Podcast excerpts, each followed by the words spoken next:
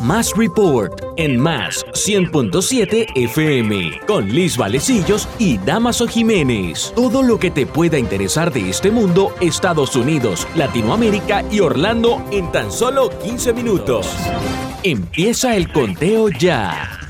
Bien amigos, bienvenidos a una nueva misión de Más Report por Más 100.7 FM con Damaso Jiménez y esta servidora Liz Valecillos para el mediodía del lunes 16 de mayo del 2022. Estas son las informaciones.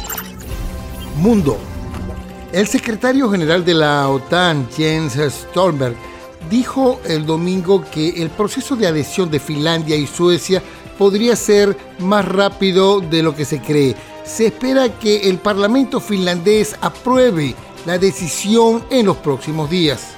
Luego se enviará una solicitud formal de membresía a la sede de la OTAN en Bruselas. Suecia también está a un paso de solicitar la membresía de la Alianza Transatlántica después que el gobernante Partido Socialdemócrata se reuniera el domingo y respaldara la medida.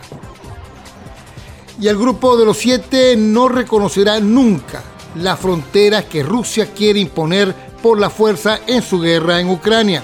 Esto fue afirmado este fin de semana por los ministros de Relaciones Exteriores del G7 que reúne a las siete naciones más industrializadas del mundo. No reconoceremos nunca las fronteras que Rusia intenta cambiar con su intervención militar. Fue lo que dijeron los ministros en una declaración difundida tras una reunión en Wangels al norte de Alemania.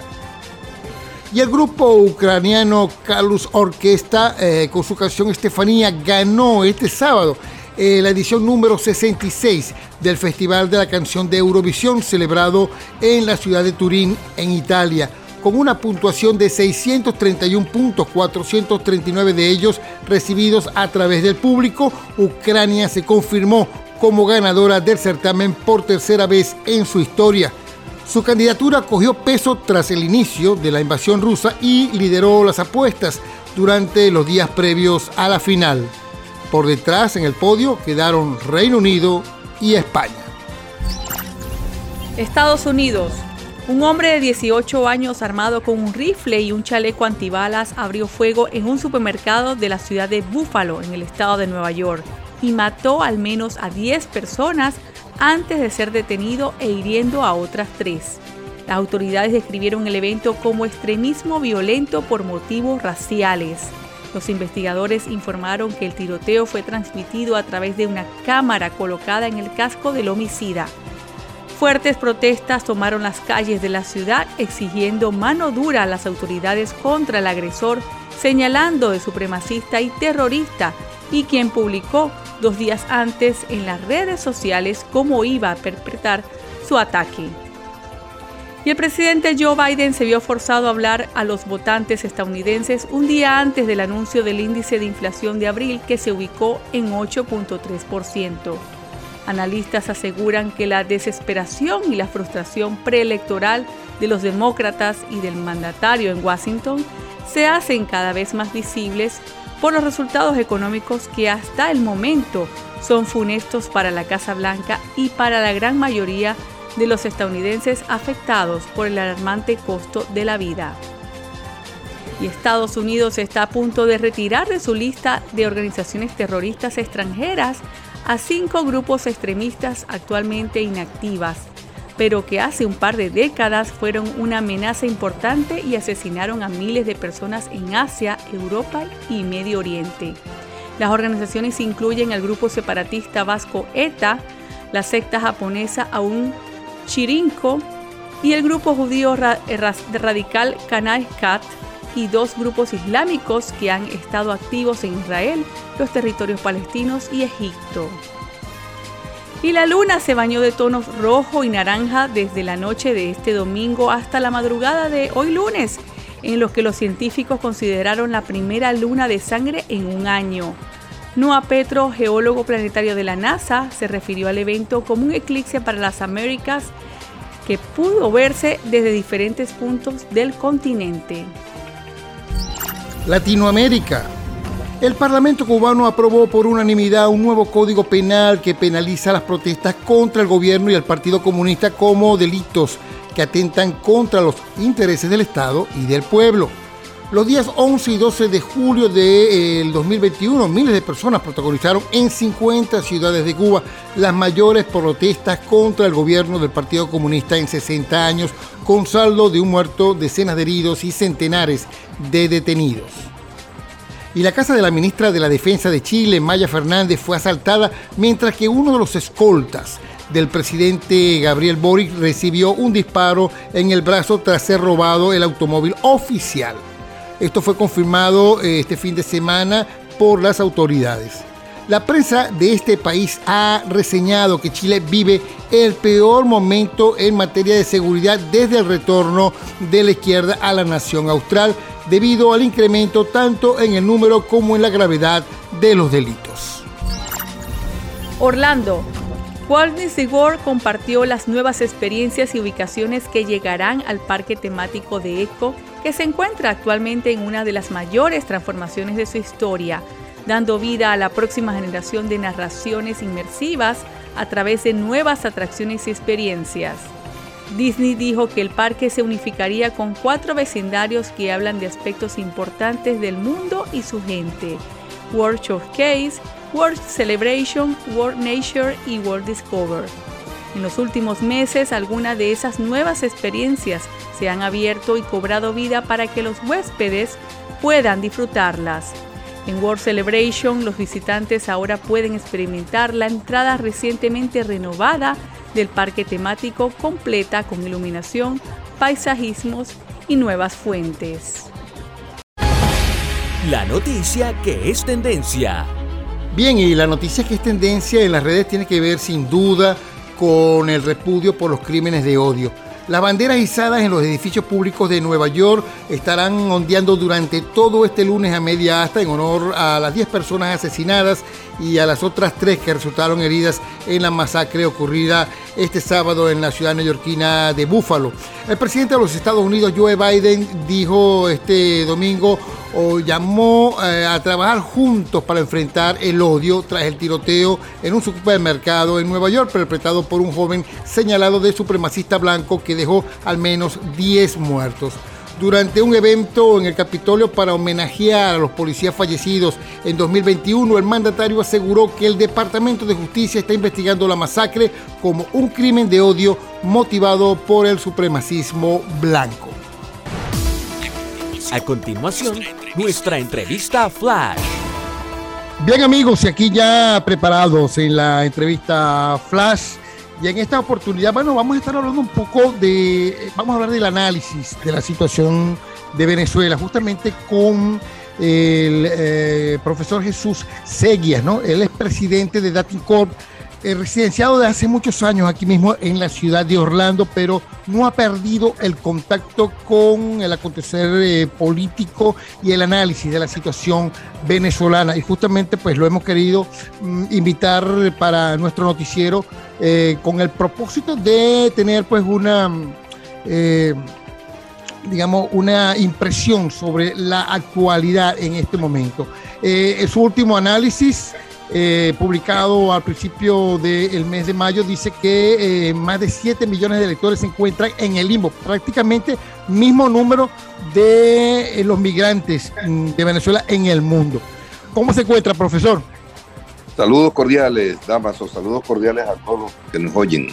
Que bueno, que está ahorita a través de más 100.7. Quisiéramos, a ver, conocer su impresión con respecto a la situación venezolana política, obviamente, pero también económica, ¿no? Eh, se dice que de alguna u otra manera em, eh, mm, tanto la oposición como el chavismo eh, tienen unos electores que se le han ido, ¿no? Se encuentran en el limbo. En el caso de, de Maduro, su, para poder recuperar esos votos extraviados, sin duda necesita recuperar parte significativa de la situación económica y por lo menos a, manera de la narrativa lo está logrando recientemente el presidente de la OP estuvo allá en Venezuela y prácticamente le hizo una gran publicidad al decir que eh, PDVSA ya está recuperada completamente luego de dos años de pérdida, ¿no? ¿Cómo está viendo la situación, por favor? Bueno, son muchos temas al, mismo tiempo, ¿no? Pero vamos a comenzar por decir que de acuerdo al último análisis que estuvimos, eh, que enviamos pues por, por las redes y algunos medios de comunicación, este, sosteníamos que hay 7 millones de electores, más de 7 millones de electores venezolanos que están en el limbo político y electoral. Eh, unos en el limbo político, otros en el limbo electoral. Los chavistas, que son como 4.1 millón de chavistas que ya no están en el chavismo, que eran chavistas hasta que murió Chávez, y desde el 2013 para acá, eh, el chavismo ha perdido pues la mitad de toda su población electoral, que antes estaba en 8.2 millones de votos y hoy está reducido a 4.1 millones de votos. ¿Dónde están esos electores? Bueno, sin duda alguna andan en un limbo político porque no quieren a, Maduro, no se sienten identificados ya con el gobierno chavista que dirige Nicolás Maduro, pero tampoco se sienten atraídos por la oposición, sobre todo la oposición extremista radical, este, porque nadie en la oposición se ha dedicado a seducir a esos chavistas inconformes, a esos chavistas descontentos. Bueno, desde el punto de vista político eso es legítimo, cada quien busca los lectores que quiere eh, y que considera pues, que son afines a sí mismo, pero ojo, porque la clave de una victoria opositora en el 2024 puede estar precisamente en esos 4.1 millones de electores chavistas que ya no están en el PSUV, que ya no apoyan al gobierno, pero que de corazón siguen identificados con Chávez, o alguna vez lo estuvieron y ya no lo están, pero que no están con nadie. Por otro lado, tenemos que hay 3.2, eh, 3.3 millones de electores opositores que tampoco están en, en sintonía, en sintonía con la... Están, No, están en el limbo electoral. ¿Ok? Andan extraviados desde el punto de vista electoral. ¿Por qué? Porque andan en su mayoría, esos 3.2 millones de electores opositores que existían antes y que ya no están en Venezuela porque se fueron con el éxodo en su mayoría. De esos opositores que ya no están, prácticamente ninguno se fue con el chavismo, muy limitados en todo caso. Este, siguen siendo opositores, pero no están en Venezuela. Están en el extranjero sin posibilidades de votar. En los Estados Unidos, por ejemplo, hay más de medio millón de venezolanos en este momento y solo están habilitados para votar aproximadamente 55 mil venezolanos. Entonces, el resto no va a tener posibilidades de votar en el 2024, sobre todo en el caso de los Estados Unidos, porque para que eso pueda ocurrir tiene que haber un recenso, una actualización del, registro electoral y eso pasa porque todos estos venezolanos que están en los Estados Unidos vayan al consulado venezolano, a la embajada venezolana, a formalizar su actualización. Me pregunto, ¿a cuál consulado van a ir? ¿El de Juan Guaidó o al que no existe de Nicolás Maduro? Exactamente. Además que, además que no, no se le ha dado apertura eh, a los venezolanos que se encuentran repartidos en todos los Estados Unidos, en el caso de los, venezolanos que se encuentran aquí en los Estados Unidos. ¿no? Por eso, entonces te digo, es más, hasta los 55 mil que están registrados posiblemente no voten, porque en qué consulado van a votar y que Nicolás Maduro o el CNE los acepte y los reconozca. ¿Cómo está viendo usted eh, la situación? Estamos a, las puertas de las cumbres de las Américas. Por allí se está manejando la situación de invitar a, Maduro. ¿Cómo quedaría la oposición en este caso? ¿Usted cree que los Estados Unidos eh, puedan pisar ese peine? Mira, eh, antes de entrar allí, yo quiero concluir la idea anterior porque es muy importante. Todos sabemos que definitivamente el caso venezolano se va a resolver a través de negociaciones En segundo lugar, eh, se va a resolver por vía electoral. Y en tercer lugar, las elecciones del 2024 son las elecciones pues, que van a tener los venezolanos para decidir si se quedan con el gobierno de Nicolás Maduro o hay un cambio de gobierno en Venezuela. Y eso significa para los opositores venezolanos que tienen que decidir buscar un piso electoral mayor al que tienen hoy día, en el caso de los, del G4, apenas tienen 2.1 millón de votos que fueron los que obtuvieron en las elecciones pasadas en Venezuela, en las parlamentarias, en la regional y municipal. Con 2.1 millón de votos no le ganas jamás a los chavistas que tienen 4.1 millón de votos. ¿Dónde está el resto? Bueno, hay otra parte de la oposición a quienes estos rechazan porque consideran que son alacranes, porque consideran que son entreguistas, colaboracionistas, y paremos de contar todos los epítetos, pero resulta que esos colaboracionistas sacaron más votos en las elecciones pasadas que la gente del G4. Eh, Por eh, tanto, dígame.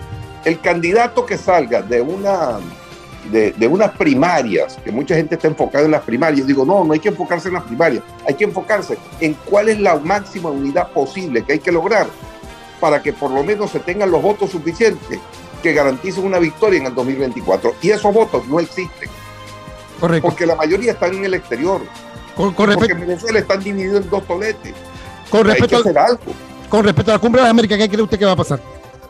Mira, yo pienso que es un dilema serio para los Estados Unidos, porque ya López Obrador, que quiere convertirse en el líder de toda América Latina, en una América Latina que ahora viene de vuelta en el columpio hacia la izquierda, y donde toda Sudamérica prácticamente va a estar en manos de gobiernos izquierdistas, todo menos Ecuador, y Paraguay, que pronto irá a unas elecciones y no sabemos qué va a pasar.